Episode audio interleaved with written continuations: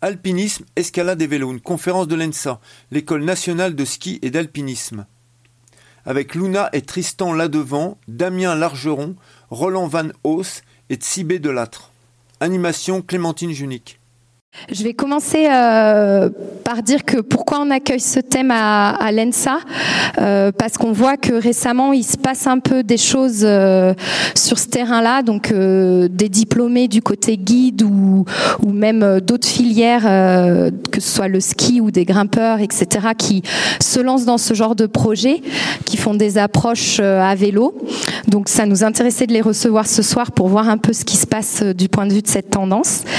je vais les présenter. Donc, on a avec nous les deux frères Luna et Tristan là devant, qui sont connus euh, surtout pour euh, leur performance sur le circuit euh, de la World Cup en escalade sur glace, puisque Luna est championne du monde et Tristan a fait troisième. Donc, ils sont tous les deux sur le podium, ce qui est quand même vraiment rare pour une fratrie. Donc, bravo à vous. je les ai invités parce que bah, déjà ils sont jeunes et ça fait du bien d'avoir des jeunes sur scène. mais pas que, pas juste parce qu'ils sont jeunes. Euh, cet été, ils sont partis faire euh, un trip en vélo. Ils sont partis de France, ils ont traversé plusieurs pays européens et ils ont, sont allés grimper jusque dans les Dolomites avec Damien que je présenterai juste après. Et ce qui m'intéressait, c'était que pour le coup, euh, c'est dans un aspect d'aventure avec pas beaucoup de budget et, euh, derrière il y a des performances aussi. Donc c'est pas juste du, plaisir de voyager à vélo. Il y a des vraies euh, performances sportive derrière. Donc c'était un peu cet aspect-là aussi que je voulais évoquer avec vous. Euh, je remercie à Damien d'être là ce soir pour l'aspect euh, justement un peu plus communication sur ces projets, puisque Damien il est grimpeur et photographe professionnel euh, et il les a accompagnés et je trouvais ça intéressant parce que Damien tu es aussi allé sur le film Alpine Trilogy donc l'été dernier. Là c'était cet été les Dolomites et l'été d'avant et du coup tu, tu un peu tu captes cette tendance euh, des tripes à vélo et tu nous diras un peu avec ton œil de réalisateur euh, de film euh, comment ça se passe pour toi avec ton matos. J'ai sous-pesé ton sac tout à l'heure. Je, ouais, c'est encore un autre sport. Donc merci à toi d'être là ce soir avec nous. Je suis aussi très contente d'accueillir Roland Van Os qui est un guide néerlandais qui travaille un peu à Chamonix, qui a, qui a fait sa formation. Je lui ai demandé s'il était déjà venu à l'ENSA, mais non. C'est la première fois qu'il voit l'amphi où tous nos étudiants euh, stagiaires passent. Il a fait sa formation en Allemagne et j'étais assez euh, interpellée puisque donc en tant que guide, il a fait euh, en amateur les 82 4000 en reliant uniquement en musculaire, donc euh, par aucun moyen euh, motorisé. Ils sont seulement quatre à l'avoir fait. Un devant lui qui est connu euh, Tech, euh, mais qui l'a fait voilà avec une équipe, on va dire différente de la tienne, Roland, pas avec les mêmes moyens. Et deux Italiens aussi. Donc voilà, ça se compte bah, pour le coup sur les doigts d'une main parce que c'est des projets de grosse envergure. Et ici, on a plutôt l'habitude de, de guides qui font les 82 4000 avec des clients. Et là, je trouvais ça assez incroyable qu'un guide se lance aussi vraiment en amateur euh, dans ce projet-là et avec derrière, pour le coup, euh, Roland, ce sera un peu la dimension euh, écologique de cette table ronde puisqu'il y a un vrai message militant derrière qu'on qu'on découvrira avec lui. Et enfin, je termine par Tisbé, qui est membre du GAF et qui a été accompagné de Émilie, Émilie, Marie. Vous êtes combien en tout dans le groupe? 5. Donc il y en a quatre avec nous ce soir et c'est tombé sur euh, Tisbé pour euh, synthétiser tout le groupe. Je suis désolée. Elle aurait aimé qu'elle soit toute sur scène mais on n'avait plus de chaise.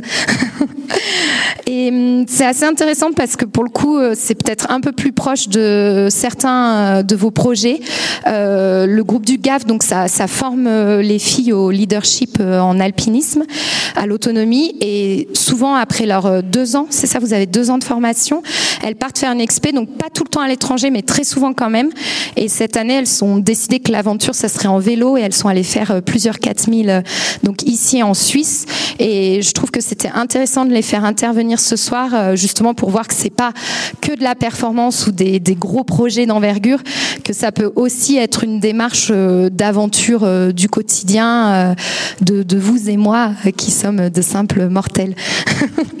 du coup, on va commencer tout de suite. Je, vous remercie de les applaudir parce qu'ils sont venus de loin et en plus, il n'y a pas eu toute la mailing list. Merci d'être là ce soir, vraiment. Et du coup, on va commencer avec l'aventure dans les pays européens jusque dans les Dolomites euh, avec Luna, Tristan et Damien. Merci à vous. Du coup, euh, voilà, l'idée c'est que on était, euh, on était toujours trois grimpeurs et, et, du coup Damien qui faisait les images. Donc la première partie du trip c'est euh, Simon là, ici, qui était avec nous, qui est euh, un très fort alpiniste français, donc euh, très bon grimpeur aussi, qui a eu un piolet d'or euh, pour une ascension euh, pendant le Covid. Voilà. Euh, donc le, le délire c'était de partir de, de Chambéry avec euh, donc nos vélos, euh, nos gros vélos là dans le train, euh, bien chargés. On avait 40 euh, entre 45 et quelque chose comme ça, non? 40 combien? Non, non, on était, on est parti, on avait entre 50 et 52 chacun voilà. kilos, sans, peu... la, sans la nourriture. J'étais un peu tranquille, mais du coup voilà, on avait beaucoup de poids, euh, en sachant que là il y avait du coup pas les, pas les, pas la nourriture euh, pour les, les moments d'autonomie qu'on a dû avoir après. Euh, donc là, premier truc, c'était de voir euh, comment on fonctionnait dans le train avec les vélos et toutes les charges dessus. Euh, au début, on s'était dit, ben ça va être cool, on va prendre le TGV pour aller jusqu'en en Italie. Et en fait, ben juste avant le départ, on s'est rendu compte que ça allait pas être possible. Et du coup, ben on a dû faire tous les espèces de petits TER. donc on a fait plein de sauts de puce pour arriver jusqu'à Verona, qui est au pied du lac de Garde. Voilà. Et donc de là, on a attaqué à faire du vélo. Euh, on, a, eu pas mal de casses parce que l'objectif du, du, trip, c'était euh, il y avait une grosse dimension sociale en fait de montrer que ce qu'on fait c'est pas juste parce que euh, on est sponsorisé et on a de l'argent pour faire ses déplacements euh, ses voyages et tout ça. C'était de montrer qu'en fait c'est aussi accessible euh, avec des petits budgets. Et du coup on s'était fixé euh, on s'était fixé moins de 1000 euros pour l'ensemble du trip. Donc euh, nourriture voilà 1000 euros par personne pour l'ensemble du trip. Donc nourriture euh, les vélos tout tout tout en fait. Les billets de, de train de camping tout ça et donc on a réussi à respecter ce truc-là. Donc on avait des vélos qui coûtent entre 50 et 150 euros d'occasion. Donc c'est des, vraiment des vieux tromblons, voilà. Mais du coup euh, c'était voilà c'était marrant. Damien il avait un peu la Rolls-Royce de nos vélos on va dire. C'était le, plus efficace de tous. Et, euh, donc voilà. Du coup on a eu quand même pas mal de casses. Les, les deux premiers jours là on s'est quand même dit oula on va peut-être jamais arriver à grimper. Euh, on a commencé à avoir des pédaliers qui tombaient par terre. là dans la photo on voit en fait à cause du poids sur les vélos au freinage en fait ça a fait fondre le fond de jante et donc tout a éclaté euh, dans la descente, le pneu, tout, bref. Donc là, on répare un peu comme on peut le fond de jante avec du duct tape. Et euh, donc ça a été pas mal de voilà, ça a été pas mal de trucs comme ça, de se rendre compte aussi un peu de de, toutes ces aventures qu'on allait vivre euh, le long du trajet, quoi. Ouais, je peux essayer de dire des trucs. Ouais. Donc ouais, on a on a pas mal vu de pays au final en traversant de, depuis Verona là en fait l'objectif c'était d'aller au Trecime, donc dans les Dolomites. Donc on est parti de quand même assez bas et euh, on a bien avancé. On avait choisi d'être un peu euh, light du coup, donc euh, ça veut dire qu'on dormait euh, ben, là où on pouvait. C'était dans des parcs, dans des stades. Enfin, on a fait un peu partout sous des ponts. On a on a fait un peu tout ce qu'on a pu pour dormir plus facile. Donc voilà, ça c'était un décampement. Puis on a fini par arriver euh, dans les Dolomites, quoi. Donc là, le dernier col, bah, n'y allez pas en vélo. Hein, c'est vraiment très très raide. Genre euh, du style avec le poids qu'on avait. Si on restait vraiment dans la pente, on cabrait en fait au coup de pédale parce qu'il y avait trop de charge. Voilà. Donc euh, donc on a fait un paquet de conversions, quoi. Vraiment beaucoup de conversions. Et puis ben là, voilà, on voit un peu l'ambiance météo dans les dolos qui est toujours un peu capricieuse. Et puis donc l'objectif de la face, c'était euh, la face nord qui est là, et donc euh, une voie qui passe ici dans les gros plafonds là, et qui sort après tout en haut là-haut. Et euh, donc c'est une voie, je sais pas si Moula tu veux en parler plutôt peut-être? Du coup, c'est une voie qui s'appelait Bella Vista, qui était en 8B max, et des frères Uber. Et en fait, c'est une voie qui a la particularité, on va le voir après, d'être très déversante et, et du coup très très physique. Et, euh, et, là, on a découvert à quel point le vélo ça fatiguait, quoi. Parce qu'après nos 5 jours de vélo, on s'est pris vraiment une claque, mais monumentale, euh, dans les longueurs dures, alors qu'on était plutôt en forme et qu'on on se faisait pas trop de soucis pour la partie escalade. Et donc voilà, c'était pas le cas en fait. Ouais. Donc voilà. Euh... Donc là, c'est, euh, on a pris même à peine une petite journée de repos en arrivant là-haut, parce qu'on avait un beau créneau météo, donc on s'est dit, euh, on va foncer direct en saisissant notre chance. Donc là, il est à peu près 2h du mat, je pense. 3h du mat? Ouais, 3, 3 ou 4h du mat. Et on part dans la voie. Là, c'est les premières longueurs. C'est une voie qui est quand même euh, une voie en style alpin euh, des plus sérieuses, on va dire.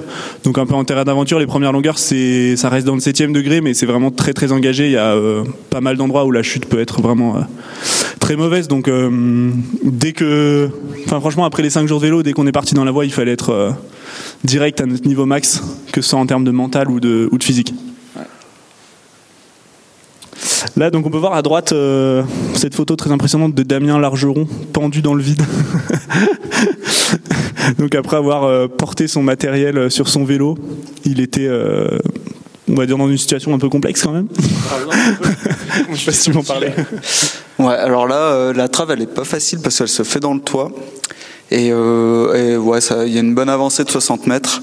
Et du coup, euh, bah, quand on se prend dans la stat euh, et qu'on n'a qu'une stat de 60 mètres pour une longueur de 60 mètres, il reste pas grand chose et on n'a vraiment pas envie de prendre le, balancier, quoi, le ballon.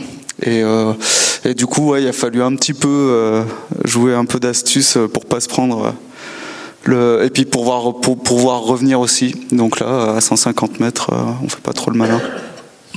Ouais, ça, ça en fait c'est la c'est la, longueur crux euh, de la voie et euh, ça c'est euh, 8B+ voilà.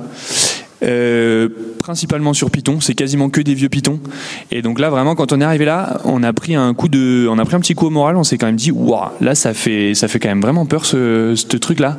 On va devoir se mettre des grands tirs là-dedans, parce que ben voilà, dans ce niveau-là, tu vas quand même tomber. Surtout, c'est des voies qui sont pas trop parcourues, donc euh, faut trouver les méthodes et tout.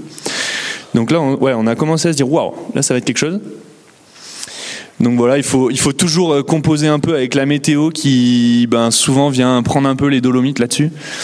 Donc là voilà, on peut voir Simon qui, euh, qui se réjouit d'un petit temps de repos au relais. Voilà, bien fatigué. Et puis après, bah, quand même, du coup, on a mis des runs euh, et, euh, et c'était quand même assez impressionnant et euh, de la de l'escalade de fou quoi.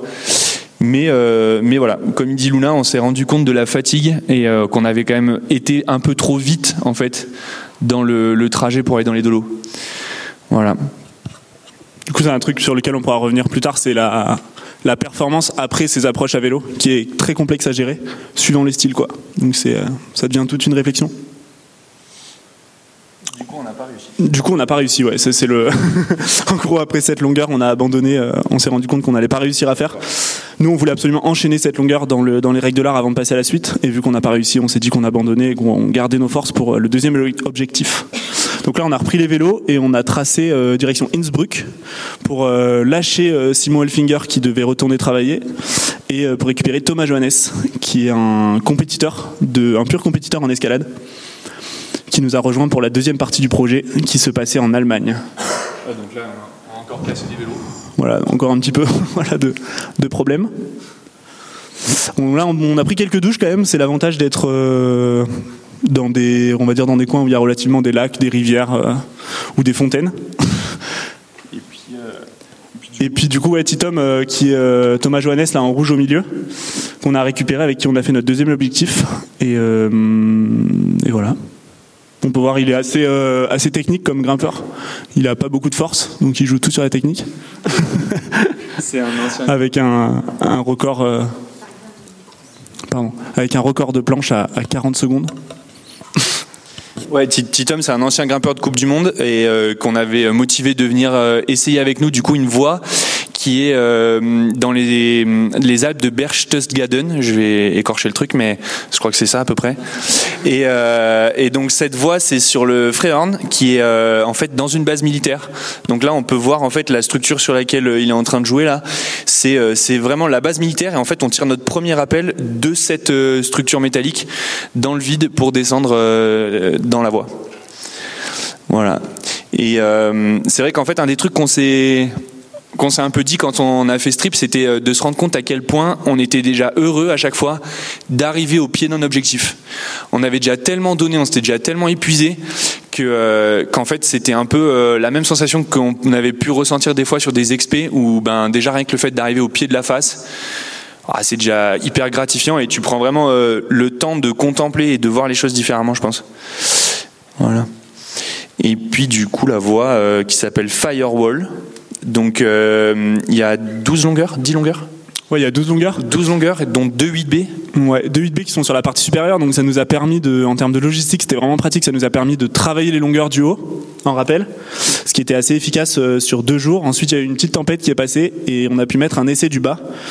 Donc, euh, donc voilà, passer les premières longueurs qu'on voit sur la première photo à gauche là, où là on arrive au pied des longueurs dures qui sont déjà, euh, on va dire, dans le 6-7 degrés, mais ça te met vraiment une charge. Tu mets 10 longueurs, euh, c'est censé pas être notre niveau max, mais même pour nous, c'était vraiment un combat, quoi, un vrai combat. Et au milieu, c'est la deuxième longueur dure. Du coup, là, c'est un énorme pas de bloc qui doit valoir à peu près 7 B blocs, je pense, pour sortir ensuite dans une dans une dalle lisse. Donc voilà, ça c'est dans le pas de bloc. On a mis quand même quelques runs pour ne serait-ce que trouver les méthodes. Et cette longueur, c'est pour vous donner un ordre d'idée, Là, il y a un spit ici, on voit un spit là. Et ensuite, il y a un piton et un autre spit. Et ça fait 30 mètres. Et c'est 8B. c'est 8B. Ouais, donc c'est pour donner l'ambiance de, de l'escalade. Et même les longueurs d'en dessous, ouais, on a, on a vraiment, euh, enfin, c'était très engagé, euh, vraiment les frères Uber euh, dans toute leur splendeur, quoi. Des, des longueurs où tu mets un mauvais friends sur 25 mecs d'escalade dans cette A+. faut être vraiment sur le pied, quoi. C'est, c'est quelque chose. Mais du coup, vraiment, vraiment hyper intéressant. Et surtout, bah, celle-là, on a, on a quand même réussi à arriver au sommet. du coup, à enchaîner les longueurs, quoi.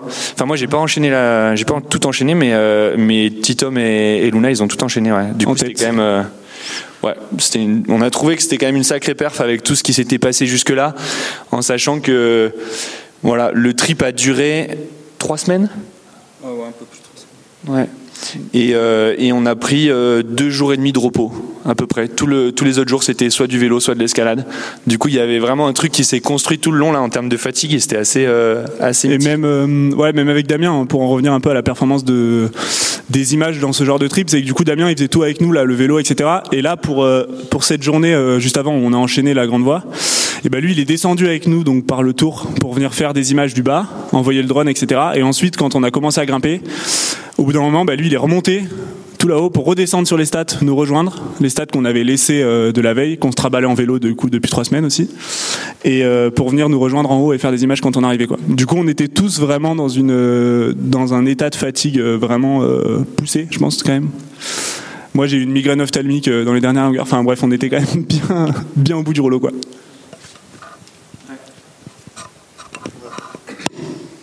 Et et du coup, pour le retour, euh, on a eu euh, des petites bricoles avec le train aussi. Des retards. Ouais. Le train en vélo, euh, faut pas faire. Et il n'y a pas qu'en France, c'est assez galère pour trouver des trains, pour pas se faire sortir des trains. Et le train en vélo, c'est, on parle beaucoup d'écologie, de déplacement doux, etc. Mais c'est vrai que le train aujourd'hui, c'est pas que ce soit la SNCF ou bah, globalement les Autrichiens ou les ou les Suisses, c'est quand même assez compliqué. Et euh, il faut bien se renseigner, bien prendre son temps. se renseigner s'il faut pas, parce que parfois on s'est fait virer des trains parce qu'on n'avait pas réservé pour notre vélo. Donc euh, c'est des choses à savoir et qu'on ne savait pas. Donc euh, voilà, ça nous a fait passer une nuit de plus dans un parc. une des nombreuses. Voilà, un peu notre aventure, c'était un peu ça. Et puis, ben, il y a deux trois fois, on s'est quand même dit qu'on aurait bien mis un peu de diesel dans le dans la bicyclette, hein, quand même. Voilà.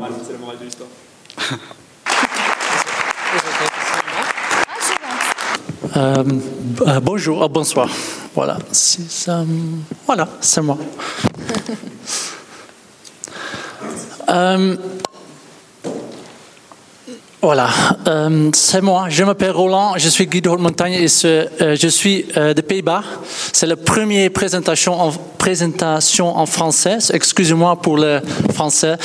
J'ai fait la présentation en Google Translate. Peut-être le c'est pas parfait, mais excusez-moi pour ça. Voilà. je commence. Voilà. Euh, dans la dernière euh, été, j'ai grimpé toutes les, euh, le, toutes les toutes les montagnes à 4000 euh, pour le climat. Pourquoi ça? Euh, J'ai déjà grimpé beaucoup de 4000 en solo euh, et euh, comme ça et à Matterhorn en solo et je pense pour moi euh, ils sont les jours très agréables. Euh, sans clients très vite euh, et je pense euh, peut-être c'est cool pour grimper toutes les 4000 euh, dans, dans les, euh, dans les euh, Alpes euh, avec l'autre personne pour voir les cultures en Suisse, Italie et France et aussi pour faire un grand projet ici sans avion, euh, rester ici dans les Alpes. Euh, mais je pense que c'est mieux pour moi pour utiliser grimper avec une chose trop grande. Euh, je veux grimper pour faire l'inspiration, pour être l'exemple pour l'autre personne. Et après, je pense c'est mieux pour faire grimper pour le climat. C'est une photo 2003, euh, le Dru ici, euh, et c'est la mer de glace. Et dans mon euh, travail comme un guide, j'ai vu, euh, j'ai vu, euh, les, j'ai vu les euh, montagnes changer beaucoup dans les dernières 20 ans. Et je pense que c'est un parfait euh, truc pour euh, pour connecter avec Grand P. Voilà. Euh, et aussi pour faire l'exemple euh, et inspiration pour autres personnes, puis faire, pour faire les choses petites pour le climat. Pour prendre les trucs comme ça, pour prendre le train, les vélos, euh, pour faire le lavage à 30 degrés, ou pour manger, trucs comme ça. Voilà. Et je pense, voilà, et je vais faire un planning, c'est le planning pour commencer à Bernina, euh, après Bern-Robeland, Valais, Chamonix, Grand Paradiso et Cré. Mais c'est le planning et, euh, euh, euh, l'été est très chaud avec le, le problème euh, climatique et c'est pourquoi je, dois changer le planning beaucoup. Mais voilà, c'est moi avec le vélo. Le vélo est ici, euh, avec une, une trailer, euh, avec tout le, le, truc, avec les skis. Roland, com, com, combien tu. On a vu que là, il y avait des vélos entre 50 et 150. Ton vélo, il a l'air un peu plus beau. Désolé, Damien. C'était quoi, toi, ton budget euh, vélo plus équipement? Euh, je ne sais pas parce que c'est pas le vélo de moi, c'est un vélo de sponsor. C'est un sponsor Gratuit. qui me, qui me, qui me voilà, faites-vous sponsoriser si vous voulez Oui. partir en vélo, tout simplement. Euh, oui, j'ai beaucoup de sponsors qui, euh, qui donnaient, mi- euh, moi euh, euh, le vélo, l'argent pour faire ça. C'est rap et club alpin hollandaise, club alpin suisse et beaucoup d'autres choses. Voilà. Je commence avec les vélos. Voilà. Prendre du train à Bernina?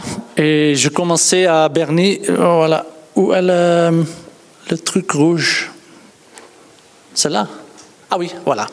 Euh, le premier euh, 4000 est là, Pitts Bernina, et après je prendre le euh, vélo, voilà, comme ça, Dicentis, Fourca, euh, pour Berne et et voilà. Euh, mais voilà, c'est le premier montagne, Bernina, Pitts Bernina.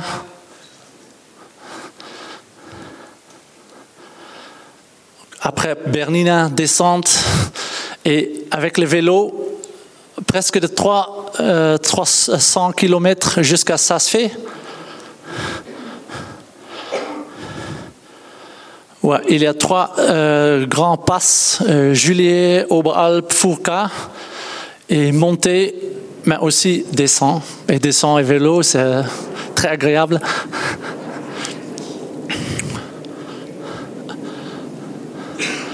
Mais parce que les conditions dans les Bernese Oberland sont très mauvaises, je vais au, euh, vais à Sasfé et je monte à Refuge Britannia, oui, pour essayer le Stralhorn. Mais parce que le météo est très mauvais, je vais retourner à Et après, après neuf jours, j'ai grimpé une montagne, une à 100 mètres de 4000. Je pense, il y a en, les Alpes, il y a 82 sommets, 82 par 9 jours. Il prendrait beaucoup de temps. Mais après ça, euh, le météo est très beau.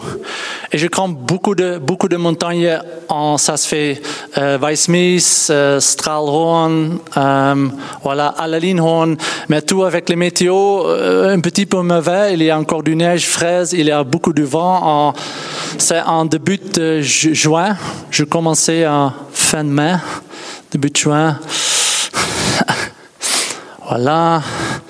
Et pour le premier sommet, j'ai utilisé le ski parce que c'est plus vite et très agréable.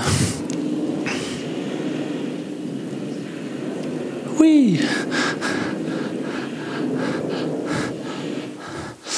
Voilà. So, je grimpais tous les montagnes, se fait. Et après, prendre le vélo jusqu'à Zermatt pour faire le tour de spaghetti. C'est comme dit en français, comme ça, le tour de spaghetti. Voilà, voilà. Il y a, il y a beaucoup de 4000 ici. Et je vais ça en trois jours. Mais pas de. Euh, comme dire en français, cable car. Téléphérique, pas de télécabine. Bien sûr, pas de téléphérique, so je marche entre Zermatt et Refuge Monterosa et la journée après euh, Dufourspitz.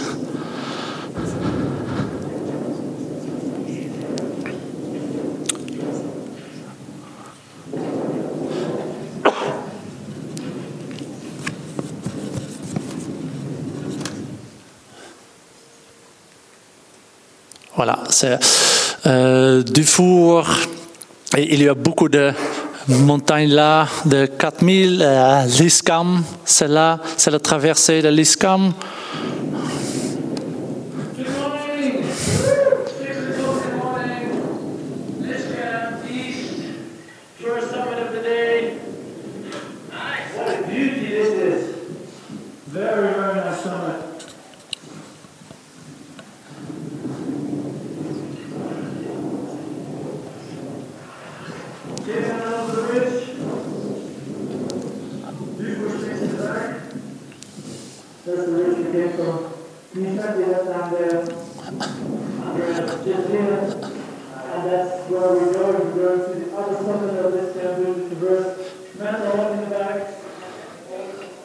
C'est le Red Castor.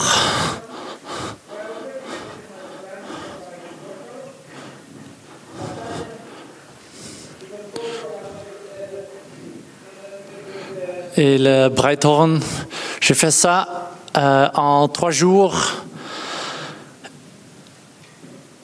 Et après ça, j'ai grimpé 25 en total et c'est mieux pour un projet comme ça.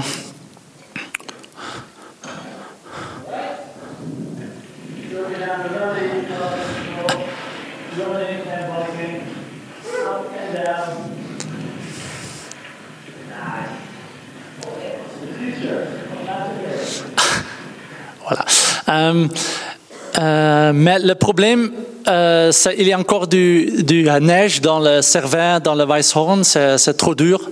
Parce que j'ai prendre le vélo et vers à Fiech, marcher jusqu'à Aletsch, Gletscher pour faire les, les 4000 en Berner Oberland, euh, mais seulement les, les, euh, les 4000 plus faciles.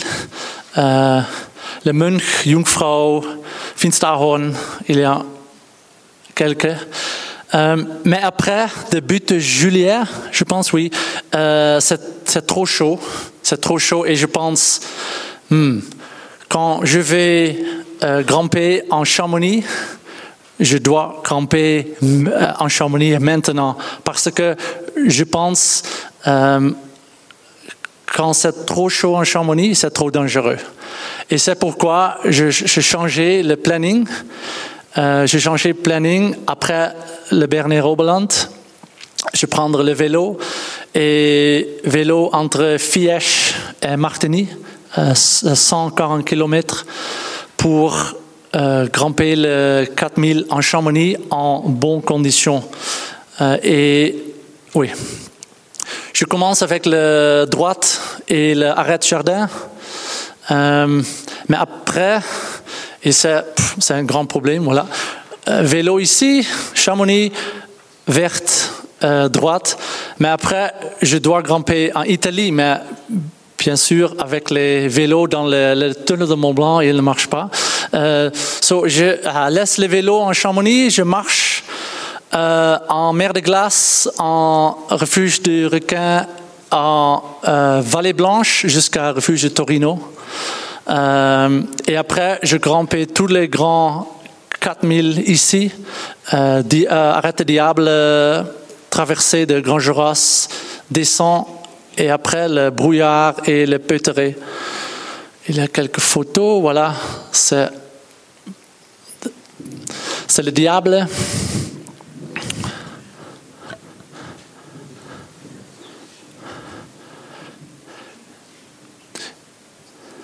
Et après, c'est la traversée de Juras. Il y a encore un petit peu de neige, euh, mais les conditions sont encore bonnes. Et je pense, après, c'est très mauvais, très dangereux. C'est une,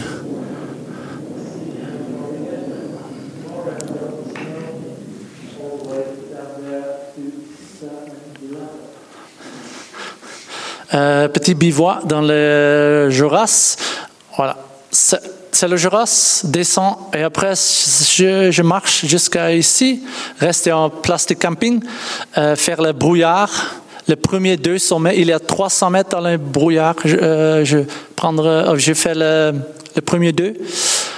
descendre et après monter à refuge de Eckel, traverser à Peuteret, euh, faire les 4000 à Peuteret jusqu'à Mont-Blanc du Courmayeur et descend le brouillard pour faire la, troisième pointe euh, au brouillard, monter encore une fois et après, euh, après ça, je reste à Valo.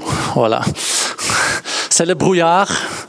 J'ai fait le premier deux, deux sommets de brouillard comme ça. Après, monter à Eckel. Euh, mais c'est encore très. Les conditions, c'est très, très sec. Euh, voilà, Eckel, traversée jusqu'à Peuteret, c'est ça? Et bien sûr, le Mont Blanc aussi.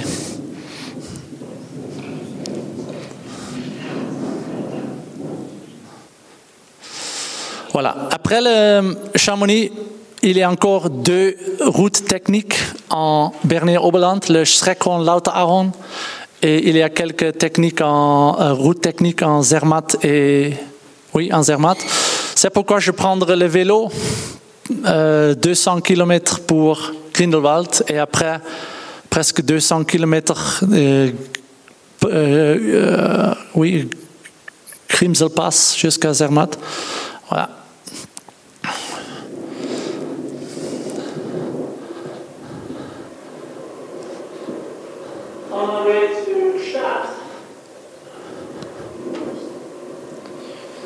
C'est en direction Grindelwald. Je sais le traverser Streckenlaut-Aron. Il y a la dernière deux sommets pour moi au Berner Oberland.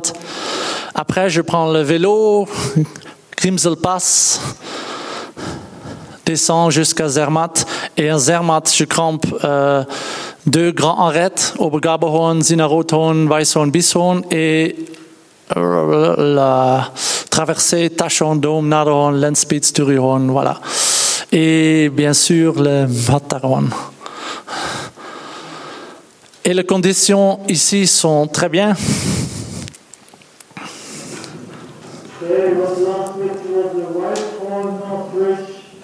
Amazing day.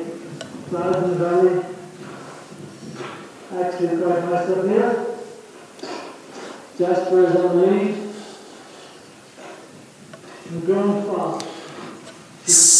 Oui, c'est le Weisshorn. Après, c'est le Tache Dome traverse Lenspitz, Naderhorn.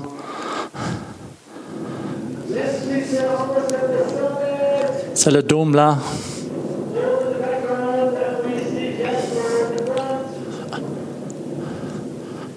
And now we have to go out. Twice again. Last bit. Voilà, c'est le sommet de Nadelhorn. Après, il y a encore euh, quelques sommets, grand combat.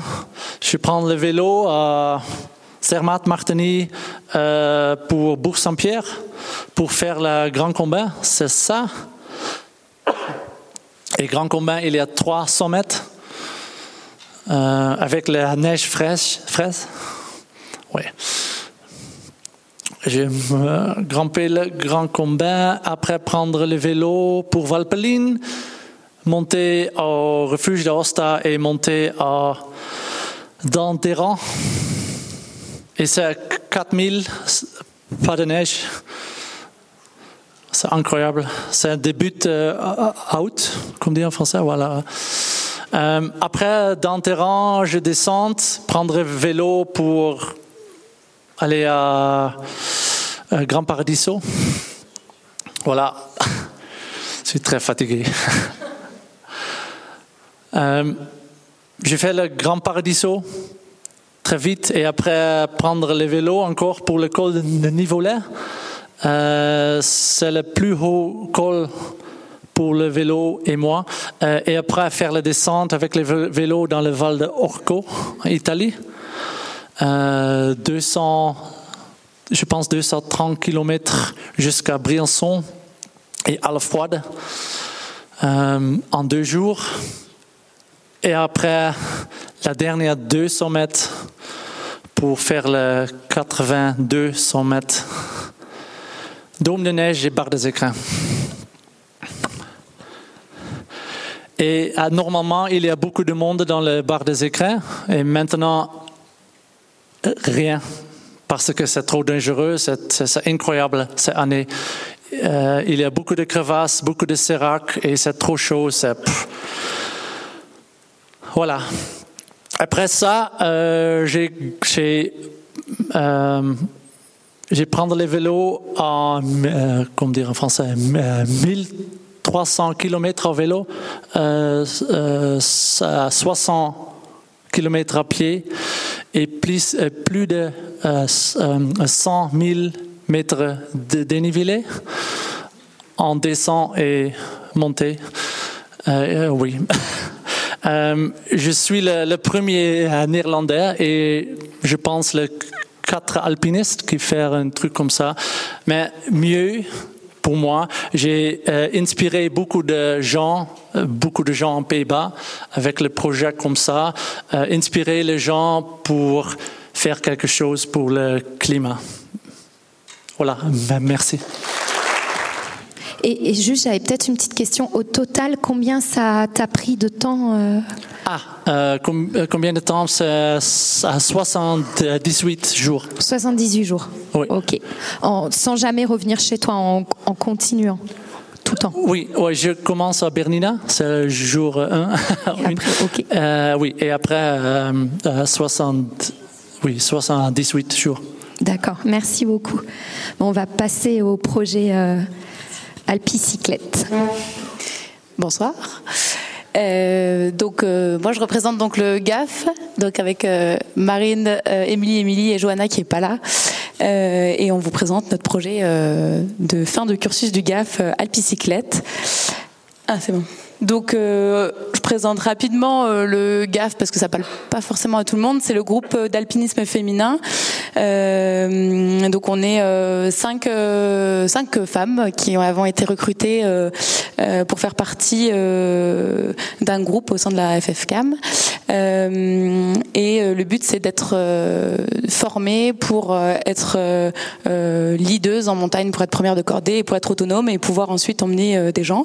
Donc normalement pendant deux ans et à cause du Covid on a eu un, cursus un peu euh, euh, raccourci, on a fait un an, mais plus intense. Euh, donc voilà, et à la fin de ce cursus de formation, on a l'occasion de faire une expédition si on a envie. On est la quatrième promotion, les trois autres avant l'avaient fait. Et comme tu disais, la première promotion avait fait ça en Savoie et Haute-Savoie, et les autres avaient fait ça à l'étranger. Et donc, euh, nous, on a décidé, euh, après moult euh, discussions, de euh, partir pour euh, une expédition un peu plus locale. Euh, et donc est né le projet Alpicyclette. Euh, donc on s'est dit on est cinq filles, on va faire 5 4000 euh, des Alpes, euh, de l'arc alpin. Euh, on aimerait bien avoir un projet de mobilité douce, donc euh, faire du vélo, Euh, mais n'étant pas pratiquant de vélo, sauf une personne, Émilie, qui avait fait du voyage à vélo, on avait pratiquement aucune une expé- de- d'expérience, et on s'est dit on est là quand même pour faire de l'alpinisme, pour mettre en avant ce qu'on a appris pendant tout ce cursus de formation, donc on s'est dit tant pis, on prend une voiture balai quand même pour justement être en forme, pour donner toutes nos chances d'a- d'atteindre notre- nos objectifs, euh, d'atteindre les sommets à à 4000. Et donc euh, pour la logistique, pour euh, tout ce qui était bagages, etc., et pour pouvoir se reposer, on tournait à tour de rôle euh, dans la voiture.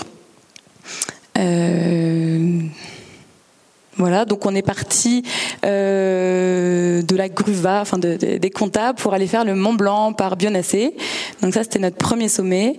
Euh, euh, voilà, on a, enfin, j'ai pas prévu de photos pour chaque euh, sommet, mais on, on vous laisse imaginer. Euh, et donc c'était juste avant qu'ils ferment les refuges et tout, donc c'était Ça aussi- va, le Mont Blanc, je pense que tout le monde visualise. Tout le monde visualise. et euh, les a tous vus avant en plus. Exactement. Euh, donc euh, on, a, on est monté par Bionacé, euh, on a fait le Mont Blanc, donc on a dormi euh, à Durier, on, est, on a fait le Mont Blanc et on est redescendu au goûter où on a dormi puisque euh, c'était un peu l'époque où il y avait pas mal d'éboulements et on n'avait pas envie de rentrer à 18h et de traverser le couloir du goûter à 18h. Donc on s'est pris une petite nuit tranquille et on est redescendu aux Ouches du coup le troisième jour et c'est là où on a pris les vélos. Euh, et on a on est allé euh, jusqu'à euh, Sion, si je dis pas de bêtises. Et on a donc tout à vélo, on s'est partagé le trajet, on s'est découpé le trajet pour chacune puisse faire un peu de vélo et un peu de voiture. Et on a dormi au camping. Et puis ensuite, on a repris les vélos. On est allé jusque euh, le village, je me souviens plus, qui s'appelle juste avant la Dent Blanche. Euh, on a fait la Dent Blanche, on est revenu, on a repris les vélos et voilà, on a fait euh, après euh, le Weisshorn, Obergabelhorn et le Weissmith tout à la fin. Donc ça fait un tout petit bout de l'arc alpin quand on regarde la carte en grand, mais là ça fait un peu impressionnant pour des amatrices comme nous. Et, euh, et voilà. Et puis après nous, le retour par contre, s'est fait en voiture euh, en mettant les, les vélos sur le porte-bagages. Euh, voilà. Après, j'ai un peu anticipé euh, tes questions. Euh, euh, donc, euh, un des très bons souvenirs, c'était notre euh, notre première ascension pour trois d'entre nous au Mont Blanc. C'était notre premier Mont Blanc. Euh, du coup, sans sans guide, vraiment notre premier sommet. Enfin, c'était vraiment magique avec un frère qui nous a tous mis beaucoup d'émotions. Euh, on s'est toutes euh, aidées parce qu'à des moments on allait plus ou moins bien et, euh, et on a échangé le- les cordées pour que tout le monde puisse euh, se sentir bien. Et puis aussi on a apprécié les efforts suisses. Pour, ils ont des belles pistes cyclables dans la vallée en tout cas. Par contre, on a moins apprécié l'école en Suisse qui grimpe très très fort. Euh, donc on a mis le col de la Forclaz, c'était un bon souvenir, mais par contre la montée jusqu'à Zermatt, c'était très très dur sous la canicule. Et, euh, pour le coup, euh, dans l'école, il n'y a pas de piste cyclable, donc on se fait klaxonner par les camions et, et doubler et klaxonner d'ailleurs pas que par les camions, par tout le monde. Donc voilà. Je sais pas si les filles vous avez quelque chose à rajouter. Merci. Et du coup, le projet au total, ça vous a pris combien de temps?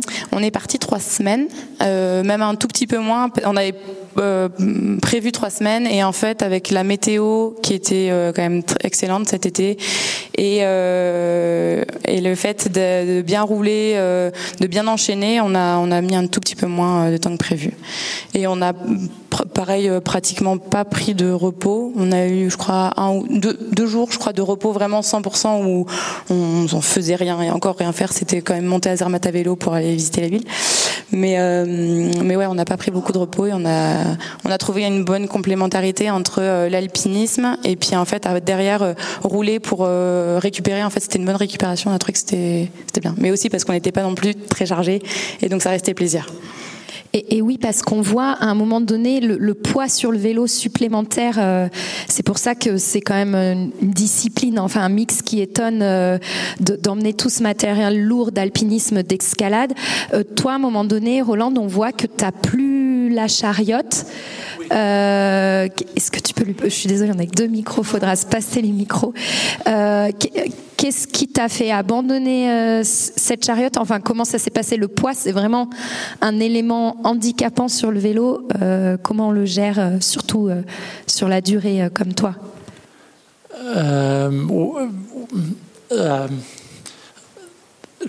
Could you ask it in English again? Yeah, yeah. no, thank you, because Roland is making a lot of effort to, Oh, to no. talk in French. So, uh, at one point, we see you have not anymore your. Uh, Yes. So, I guess the weight is something very um, hard to manage on uh, multi days like that.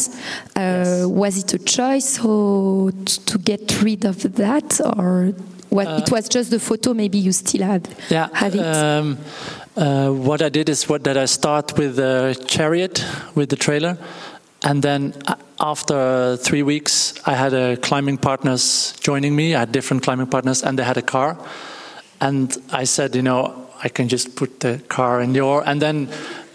It's it's a little easier. I mean, yeah, that's just how it is. Uh, and then there was uh, one day that I used it, and one day I didn't use it, and that's how I did it then. Because it was yeah, with with all the gear and the ski gear, it was it was quite heavy and quite difficult. Donc je traduis vite fait euh, au cas où.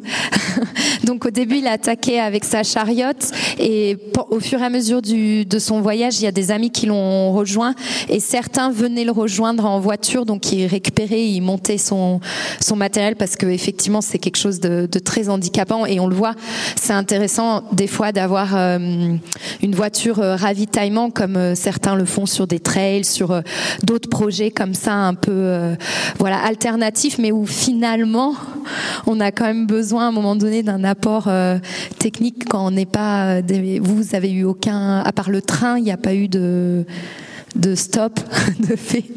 C'était un choix vraiment finalement on se rend compte qu'il y a quand même une éthique aussi euh, dans cette euh, discipline Bah pour nous c'est un peu euh, c'est un truc qui est relativement nouveau de faire ça. Enfin ça a été fait depuis longtemps mais c'est un peu euh, on va dire ça vient de plus en plus à la mode.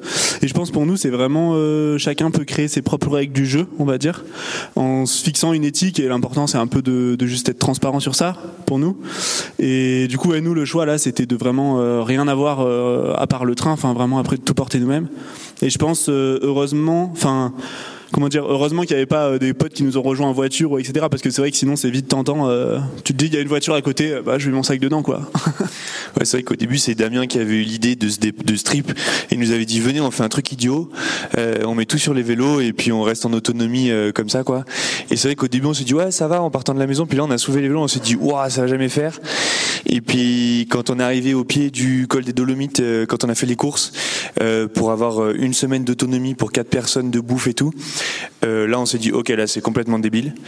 Euh, donc ouais, enfin, nous, on a vraiment senti le poids. euh, comme quelque chose qui ouais ça enfin on s'est quand même vraiment dit c'était c'était compliqué le poids à gérer quoi, rien que les affaires de grimpe. Et puis là, du coup, en plus Damien avait tout le matos de, photos, donc. Ouais, puis on était parti aussi en retard.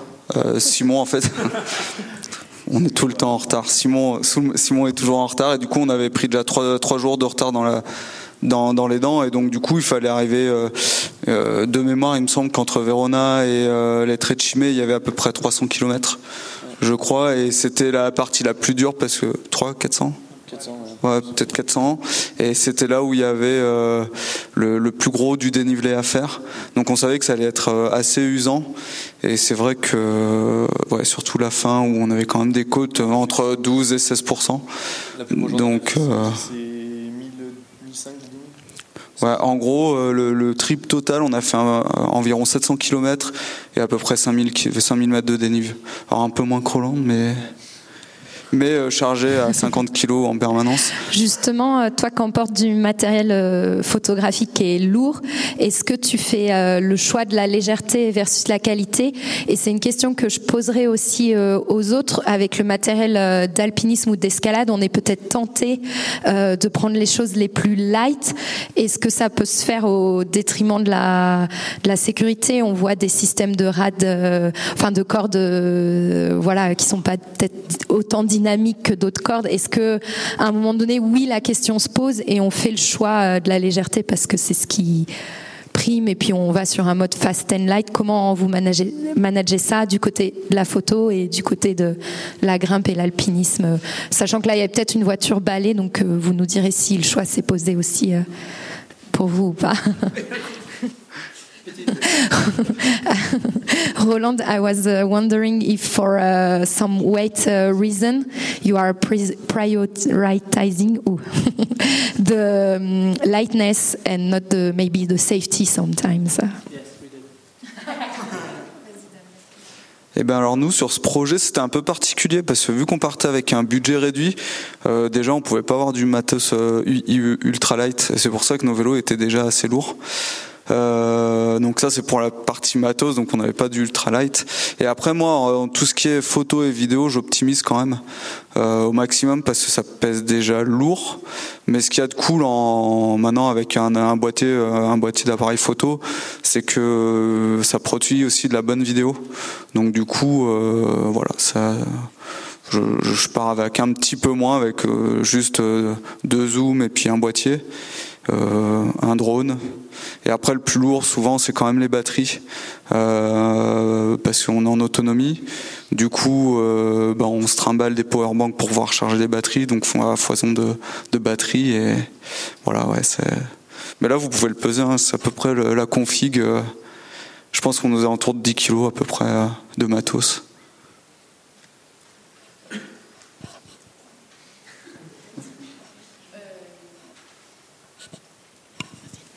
Euh, nous, on avait euh, toutes nos affaires. Enfin, il fallait qu'elles rentrent quand même dans le coffre. Euh, voilà. Donc, euh, non, niveau sécu, on n'a pas lésiné. Enfin, on, on sort d'un- d'une cursus de formation où le but c'est d'être sécu et d'être autonome. Donc euh, voilà. Ouais. Voilà, ça permet de pas, voilà, exactement, de pas sacrifier euh, la sécu. Euh, par contre, sur le confort, en vrai, on a, euh, on a euh, pas pris chacun euh, notre tente. On, voilà, on partageait les tentes, on partageait, on a optimisé tout ce qui était euh, euh, réchaud popote, tout ça, les trucs, les trucs de, de confort, quoi. I can answer in English. Oh, that's very nice. Thank you. Um, uh, um, we, uh, um, what we did is we took a rope very thin, a static rope for most of the climb. That's only one kilo. And for the rest, to climb most of the 4000ers, it's not. I mean, for me, I just took just really small gear, very lightweight. Um, and all the gear I had was very light small sleeping bag, small tent, very small stove. And then, to be honest, you, um, uh, um, uh, you don't need a lot of stuff to take with you. You only need like your clothing and a Gore Tex and one down jacket, and that's it. And then you have the rope, your harness, your crampons, and a couple of cams, and that's it. But you never felt you were missing something for safety that you didn't take because of the weight. No, no, No, never. No. The, the only thing we, we, we changed was not a standard rope, but a static rope. And that saved a lot of weight, but of course it has a little bit. Donc euh, clairement, euh, Roland, lui, il a choisi de prendre du matériel plutôt light. Ça l'a pas tant gêné euh, pour la sécurité. Peut-être juste la corde où effectivement il est parti sur une corde statique, mais mais c'est quand même de la de la sécurité. Um, and uh, I have another question for you, Roland, because you're a mountain guide, and uh, here we have some uh, mountain guide uh, in the training. Do do you think this approach would be possible for some of your clients? Of course, not like that on the uh, 78 days, but more on a, a day program, or do, do you offer it to your clients, or not yet? You don't have really clients for this type of uh, of day of guiding day. Uh, to be honest, I think it's a bit too much for the clients. But what I do see is that a lot of clients get inspired, and I have now clients from Sweden who don't come by car, but they come with the train. Um, and I think we discussed this. I think what I saw a lot in Zermatt is that people take the, um, uh, comment dire en français, bike uh, électrique. And I think that could work a lot. There's a lot of uh, climbs in, in the Alps or cabane that you can go with the bike uh, electric. I think that could be really something for the clients. I think it's too much for the clients to just bike all the way up and also then climb. And I think it's more to inspire the clients to take the train. I think that, yeah, that's definitely possible. Donc, euh, je demandais à Roland s'il avait une- un type de clientèle euh, qui était intéressé ou qui pouvait faire euh, ce genre de combo euh, vélo et alpinisme, euh, comme il est guide de haute montagne, euh, qui pouvait offrir ce, ce- ce format-là. Finalement, c'est un peu peut-être trop en demander aux clients sur le plan, j'imagine, physique, où voilà, c'est déjà assez dur comme ça l'alpinisme. Mais par contre, ce genre de démarche, ce genre de projet, ça inspire au-delà et à prendre le train et peut-être à venir euh, par des, voyages un peu plus proches du zéro carbone entre guillemets, même si ça existe euh, pas vraiment. Et justement, est-ce que le vélo, c'est une question euh, globale dans, cette table ronde, c'est quelque chose que vous continuerez à faire? Et même est-ce que vous iriez jusqu'à des voyages qu'en vélo? On, on- voit ça à la bibliothèque au centre de documentation qui est ouvert au public ici à l'ENSA. On a pas mal de livres, j'en ai apporté deux ici, carnet d'aventure ou euh, voyage zéro carbone avec des idées comme ça de train plus vélo. euh, euh, Est-ce que vous finalement l'aventure du vélo se suffit à elle-même ou, ou pas du tout? C'est toujours pour aller sur un, un projet alpin. euh, Est-ce que vous les filles, il y a eu des filles qui ont continué euh, à vélo par, euh, par la suite? Bah, je sais pas si Émilie veut venir euh, répondre. Elle- non, parce qu'elle rentre de, de- deux semaines en Bosnie à vélo, justement, en vélo et train. Et en fait, on est assez partagés dans le groupe. Il y en a pour qui c'est mort le vélo et il y en a pour qui c'est une passion. Je suis avec toi. Euh, moi, j'avais un peu lancé l'idée parce que j'ai fait des petits voyages à vélo, hein, pas du tout de grande envergure, euh, plutôt en France et en Europe, avec euh, en combinant le train. Donc, je suis d'accord qu'il y a des trains qui sont durs à. J'ai failli me faire virer d'un train en, en Autriche parce que c'est impossible il y a aucun local à bagages. Et en Suisse, euh, ça, je trouve, je les trouve assez tolérants, mais je sais pas ce que vous avez vécu. Et en France, euh, il y a- il y, a que les TER. Et Marine a été, euh, je crois, un peu convaincue par le, par le sujet et a bien envie de faire des petits voyages à vélo. Et, euh, et c'est vrai que ça donne envie de, de charger tout comme, euh, comme j'ai pu le faire en voyage, mais avec l'alpinisme, ça donne quand même bien envie de, tout prendre avec soi, mais on se sentait pas trop les cuisses. Donc voilà. Alors, il y a une question technique. Est-ce qu'on peut prendre le TGV en emballant son vélo? Donc, euh, ce qui est autorisé, c'est voilà, de le démonter, de le mettre dans des, euh, dans des housses. Moi, ce que je fais, c'est que j'avais pas trop de housses et je voulais pas la trimballer pendant tout le reste de mon voyage. Du coup, je prends un truc pas très, pas très écologique, mais je prends des rouleaux de cellophane euh, à la gare et j'emballe les roues sur le cadre comme ça et ça marche pas mal. C'est un peu chiant pour le porter entre les, entre les gares. Et sinon, il commence en France à avoir quelques places. Je suis revenue de, du sud euh, en TGV et il y a trois, trois, quatre emplacements en vélo par TGV. Ils enlèvent juste deux, trois sièges et c'est tout. Mais il faut bien le réserver d'avance. Mais peut-être que plus on sera à occuper ces places et plus il y aura des, des places dans les TGV. Ouais. Pour rajouter euh, sur le TGV aussi, euh, même si tu l'emballes, en fait, c'est pas forcé euh, qu'il te le garde. En fait, tu peux quand même te faire virer du train. Ouais, si le contrôleur, en fait, il, il, il trouve qu'il y a trop de monde, il est pas obligé de- d'accepter ton vélo, même emballé euh, dans une vraie housse et tout. Ouais, donc euh, c'est pas toujours évident. euh. C'est à la tête du client, elle a plus de chance que toi. non, non. Non, mais c'est vrai qu'il y a encore du coup euh, pas mal de boulot à faire euh, sur ces places de vélo dans les trains où c'est quand même un moyen très pratique et voilà décarbonisé entre les bambés d'école à prendre euh, d'un endroit à l'autre quoi. Je vais du coup vous donner un peu la, enfin s'il y a des questions dans la salle, n'hésitez pas qu'on discute pas qu'entre nous, comme Quentin l'a fait là à l'instant. Est-ce qu'il y a des questions? Vous avez tout couvert. Oui.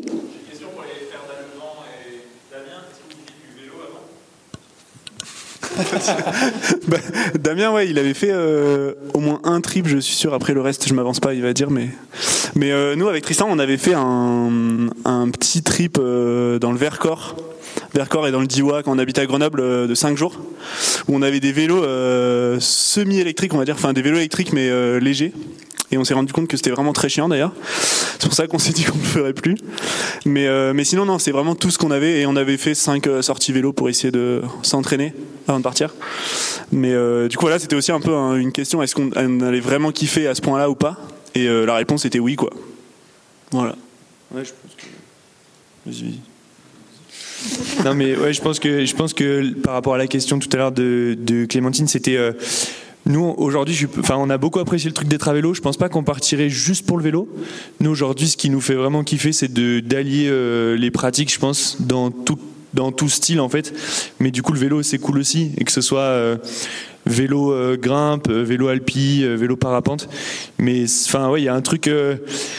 Il y a un truc où ça, ça donne un goût d'expédition un peu, comme, euh, comme on pourrait retrouver à l'étranger. Du coup, c'est quand même chouette de te dire que tu peux partir pas trop loin et, avoir un peu cette, ambiance de, où bah, voilà, il y a des, re- des, des, des tu, tu revois les paysages différemment, tu as quand même plein d'aventures qui t'arriveraient pas autrement. Et, euh, et puis voilà, il y, a, plein de choses qui peuvent se passer tout du long et ça, c'était quand même vraiment cool. Et aussi, euh, enfin nous, on est parti avec du coup peu de temps, des, des étapes avec pas mal de dénivelé, tout ça, mais il y a quand même moyen de partir en mode vacances, on va dire. Enfin, avec des étapes où il y a moins de dénivelé, avec pas mal de trains, et en faisant des plus petites journées. Et du coup, que ce soit de moins se mettre la misère et de vraiment passer du, du bon temps euh, sur les journées, ou pour arriver sur une étape euh, pour être au max de sa performance, peu importe ton niveau. euh, c'est aussi possible quoi. Après nous là, bon pour, le coup ça s'est pas passé comme ça, mais c'était nous que l'avions un peu euh, choisi aussi quoi. Et moi, de mon côté, ouais, je fais pas mal de vélo. En fait, j'aime bien ça, Euh, que ce soit euh, juste du vélo ou soit euh, faire ça avec de la grimpe. Et bah, j'étais déjà parti de Grenoble jusqu'à jusqu'à Bavela en Corse en vélo. On avait fait tout, tout, tout vélo, tout voilier. Et ça, c'était vraiment chouette. On a fait la trilogie alpine, alors pas, pas les grandes faces nord, mais les trois plus belles grandes voies des, des Alpes. Euh, voilà, puis je suis allé à Biarritz aussi en vélo, enfin non, il y en a pas mal.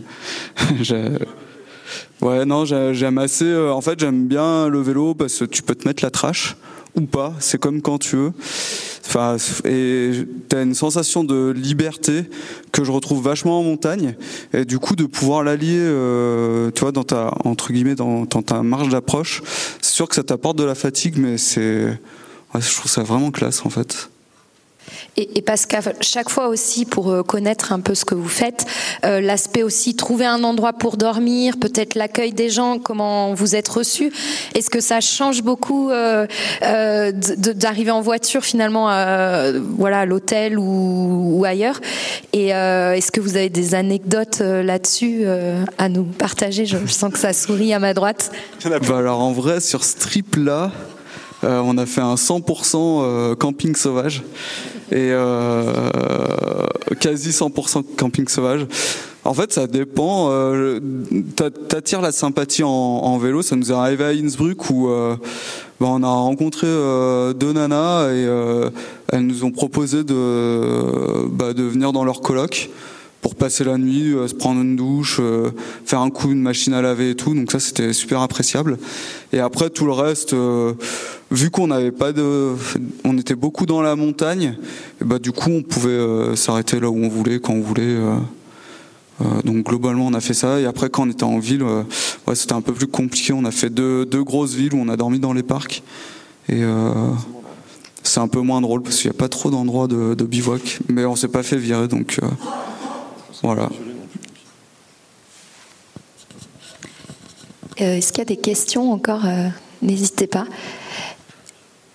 On va peut-être terminer par euh, un conseil ou je sais pas quelque chose auquel vous attendiez pas, que vous avez amélioré sur vos vélos ou il y en a, vous avez fait que ça, d'améliorer vos vélos.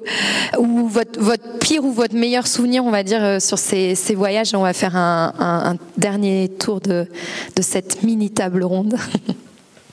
Alors moi, un conseil, si jamais vous avez un vélo et que vous voulez voyager, c'est de trouver une bonne selle. Parce que ça fait mal au cul quand même, même quand on a l'habitude. Et euh, faire euh, ce qu'on appelle un bike fitting en fait. Euh, c'est des gars qui sont spécialisés et qui prennent toutes les mesures et qui regardent vraiment votre, votre position sur le vélo. Et ça évite quand même pas mal de blessures, notamment aux genoux et aux, et aux tendons d'Achille. Donc ça c'est petit plus. Ça vaut en général 150 euros et ça vaut vraiment le coup quand même. Parce qu'après, tu peux le dupliquer sur tous tes vélos. Donc, euh, ouais, ça c'est petit plus. On n'avait pas le budget. Euh, nous, le, truc un peu qu'on avait à dire, c'était ouais, le, fait d'avoir pris des vélos vraiment peu chers. Euh, deux, trois fois, on avait quand même un peu peur, notamment les descentes, parce que du coup, ben, on pouvait pas beaucoup freiner. on n'avait pas vraiment des équipements de sécurité très développés. Et, euh, c'est vrai qu'en fait euh, ben, on a deux trois fois la montre qui nous dit euh, qu'on était quand même dans les 65 km/h là en descente. Et en fait avec le poids ben, le vélo il rentre en vibration. Et tu te demandes un peu comment tu vas t'arrêter où tu vas t'arrêter. Et ça c'était un peu le truc c'était de faire quand même attention au poids par rapport aux capacités de ton vélo. Parce que on s'est quand fait, s'est quand même vraiment fait peur. Presque plus qu'en grammes je pense donc euh, de, ouais, de, de prendre ce truc-là en, en compte, c'était un, un truc un peu nouveau pour nous. Quoi. On n'avait pas pensé à tout ça. Moi, j'allais justement dire que pour voyager à vélo, il n'y a pas besoin d'avoir un super vélo. Mais par contre, je pense qu'il faut qu'il soit bien entretenu, quoi. Non, non, mais même pour faire du voyage à vélo euh, en full autonomie, c'est vrai que moi, j'ai retapé un vieux VTT, euh, pas du tout celui avec lequel j'ai fait l'école là, mais en faisant super bien entretenir avec des matériaux assez basiques. C'est vachement plus simple à réparer que ceux qui ont les euh, trucs euh, électroniques et tout ça. Je sais même pas comment ça s'appelle, mais même les freins à disque, au final, euh, c'est bien, mais on peut pas les changer partout dans le monde et pas les entretenir, donc euh, c'est pas très recommandé.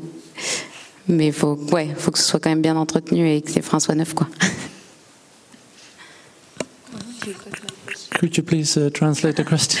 Uh, if you have one advice uh, to give to somebody who would like to go on a trip like that, uh, what would it be? An Advice? advice, yes. First, I would say don't do it, but uh, an advice. Uh, um, Or, or maybe the worst uh, memory, something unexpected that happened and that changed with, me. Yeah. with the bike or yeah, with the bike. Um, I think the worst thing that happened was when it snowed on one of the coals and the bike started slipping when we went down. Um, I think that was definitely the worst, and yeah, that's definitely a problem sometimes. D'avoir des pneus neige, quoi. Et juste, euh, on, on entend parler de types de vélos. Um, we heard about uh, types of bike. Uh, is it a gravel? What, what kind of bike is the best for uh, what you did if uh, somebody want to buy a bike? Is it a road bike, a mountain bike, a gravel bike? I think personally, and I, I talked to a couple of people who have a lot of bike experience. Uh, they said the gravel bike is, I think, the best because it's quite stiff, and I could feel on the on the way down with the big weight. Uh, I could I could I could feel that it was really stiff and driving really well. As a road bike, I have as well, but it's a bit flexible, and with all the weight, I think the gravel bike is really good. Du coup, euh, Roland il rebondit sur un point euh, de Tristan à la descente avec le poids, le vélo, il, comme on disait, il quand même il prend du jeu et avec un gravel qui est un peu plus rigide qu'un vélo de route, euh, ben on a un peu moins cet effet-là, ce qui est peut-être plus sécure euh, pour les pour les descentes. And and also, if I may add, if if we think about quite a lot of the climbs in the Alps to walk to the huts or walk to a lot of mountains, you can do quite a lot on a gravel bike like that. There's quite a lot of uh, routes that you can do with that bike actually, and you can you can go quite far with that bike uphill and downhill. It's really fast. It's really fun. Et aussi avec un, un, gravel, un vélo de ce genre-là, on peut faire pas mal de chemins jusqu'au refuge, chemin forestier, euh, route euh, comme ça. Ça permet de monter assez haut, plus haut peut-être que les routes euh, goudronnées. Bon ben voilà. Est-ce qu'il y a encore une question peut-être? Et on, on va vous laisser repartir peut-être certains à vélo. Oui, dis-moi. Oui, très bonne question. Est-ce qu'il y a d'autres projets euh, qui arrivent dans ce genre? Do you have other projects? Mm, Ouais, nous au printemps, je pense qu'on va refaire un petit truc dans le genre, mais plutôt en mode éclair. On va essayer de. Je pense que ça peut être un des trucs rigolos à faire dans le sens où. Euh, ben on peut pas tous partir très longtemps. Euh, et du coup l'idée c'était de de peut-être se dire de commencer à, à créer euh, d'autres performances qui sont reproduits enfin reproductibles par euh, par d'autres grimpeurs, d'autres alpinistes. Et là, du coup, l'idée, c'était de, de, faire un record en partant de Grenoble. Euh, et c'est un record qui avait déjà été fait dans le temps par, euh, le, par Bernard Gravier, de prendre trois des, des belles grandes voies de, de Presles. Donc, euh, une euh, grande voie sportive, euh, une grande voie trad et une grande voie d'artif et de les faire à la journée. Et là, l'idée, c'est de partir de Grenoble à vélo, parce que ben voilà, tous les étudiants peuvent s'y mettre, tous les, enfin voilà, les, les gens qui ont envie de d'essayer de prendre le challenge en fait. Donc euh, il y avait un peu ce truc là et comme euh, comme a fait aussi ben, Simon qui était dans le film euh, de partir de, de Grenoble et d'aller faire deux grandes voies notamment très dures d'ailleurs à Cialouse voilà et de revenir à vélo le tout le tout sans s'arrêter donc ça lui a pris 35 heures je crois non-stop d'efforts et en fait y a, je pense qu'il y a un nouveau truc à développer avec des sortes d'exploits qui sont où en fait il y en a un qui donne la règle du jeu de cette ascension là on va dire. Et puis ben il y a possibilité d'aller euh, comme répéter une croix en escalade et ben là on peut aller répéter un trip euh, de même envergure. Et du coup ben le fait que ce soit la journée c'est quand même on va dire accessible à beaucoup de gens. Et, euh, du coup il y a ce truc là un peu euh, que on, on a envie de développer un peu je pense. Voilà dans ce dans cette idée là Yeah, thank you. Um, I think you're asking about if we're going to do other projects. yes. Um, what I what I felt during this project was that the feeling of doing it as a team and doing it with other people was uh, uh, was uh, not really there. There's a lot of sponsors who said, "Oh yeah, climate, it's amazing. Here, you got 5,000 euros. Now piss off." And for me, I think these big big things, the big problems we have in the in the whole world, I think we can only do that as a team. So I want to do a different project uh, and show what it is to be a good team. So we're going to climb a big mountain. We're not sure which one uh, without a bike, but we're going to video all the stuff we do as a team, how to create a team, how to be a team. That's what we want to do. Euh, alors nous, est-ce qu'on a d'autres projets euh, comme le GAF, notre promotion est finie. Euh, ils vont recruter une nouvelle promotion en février. Euh, je pense que peut-être qu'on se fera des week-ends, mais en tout cas, euh, peut-être en perso, enfin moi, à titre personnel, j'ai très envie, ouais, j'ai très envie de faire euh, du vélo, soit que pour du vélo, soit pour du vélo et de l'escalade et de l'alpi. Et je pense qu'on est quasiment toutes euh, dans le cas, dans ce cas-là. Et pour finir, Luna me dit qu'il a une excellente anecdote, donc euh, j'espère qu'elle est bien ton anecdote pour finir. non, mais c'est qu'en plus, j'ai pas répondu à la question d'avant. Et euh, c'est pour euh, les meilleurs souvenirs, les pires souvenirs et un, et un petit conseil. C'est nous le deuxième jour pour se mettre direct dans le bain. À la fin de la journée, Simon, dans un virage, il a pété sa chaîne. Donc il a failli se péter le tibia parce qu'il avait un bloc, euh, un bloc pied là sur la pédale. Euh, on a réparé la chaîne, on a fait 200 mètres. Son porte-bagages avant, il est tombé euh, devant la roue, donc il a failli faire un soleil. Parce qu'il avait fait tomber du coup une des vis du truc. Tristan, il est parti à pied chercher le vis qu'il a retrouvé genre 700 mètres plus loin sur la piste cyclable noire, donc absolument improbable. Je sais pas comment on aurait fait si on avait pas retrouvé 6. Euh, on a remis du coup le porte-bagages, on a continué. Et là, j'ai perdu le pédalier de mon vélo, euh, qu'on a fait remettre par un. Du coup, on a toqué chez un Italien. Euh, on a fait remettre le, petit truc avec un vieux qui nous a aidé avec ses clés, machin, etc. En fait, c'était pas, ça a pas bien marché. Il est retombé 200 mètres plus loin. On a ressonné chez un autre Italien qui est arrivé avec un fer à souder. Sa femme nous a sorti un orangina avec des, petits, gâteaux et tout. Il nous a soudé le pédalier qui a tenu tout le reste du trip quand même sur mon vélo. Et, euh, et voilà, on a pu finir la journée. Du coup, euh, ça c'est un peu les pires et les meilleurs souvenirs. Et du coup, un, conseil quand même, c'est que en vrai, on peut y aller en Europe, euh, on peut oser faire des trucs bien cons parce qu'on a la chance de pas être au fin fond du Népal et que un peu peu importe ce qui nous arrive, les gens, en vrai, ils vont, ils vont nous aider, ils vont, et ils vont nous sortir un peu des, des emmerdes quoi. Ça c'est ce qu'on a senti. Si vous voulez, voir l'entièreté euh, de l'histoire là, du coup, euh, grâce à Damien, il y aura un film qui va sortir euh, du coup au printemps, voilà, et, qui, sera un peu plus précis avec beaucoup plus de, belles images aussi, parce qu'en vrai, on a quand même des, des super chouettes images de toutes ces voix. Ah ça, j'en doute pas. On a vu Damien pendu. euh, Je pense qu'il a un bon angle euh, depuis son bout de corde.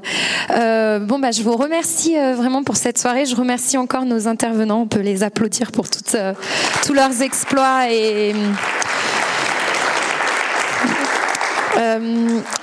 pour ceux que ça a inspiré, je vous invite à passer à la bibliothèque euh, vraiment euh, qui est ouverte les après-midi. On a plein d'ouvrages euh, sur le sujet. Euh, et il y aura d'autres conférences du coup les prochaines en, janvier, notamment sur un thème le 26 sur le voyage et le tourisme, la différence entre la notion de voyage finalement et de, et de tourisme.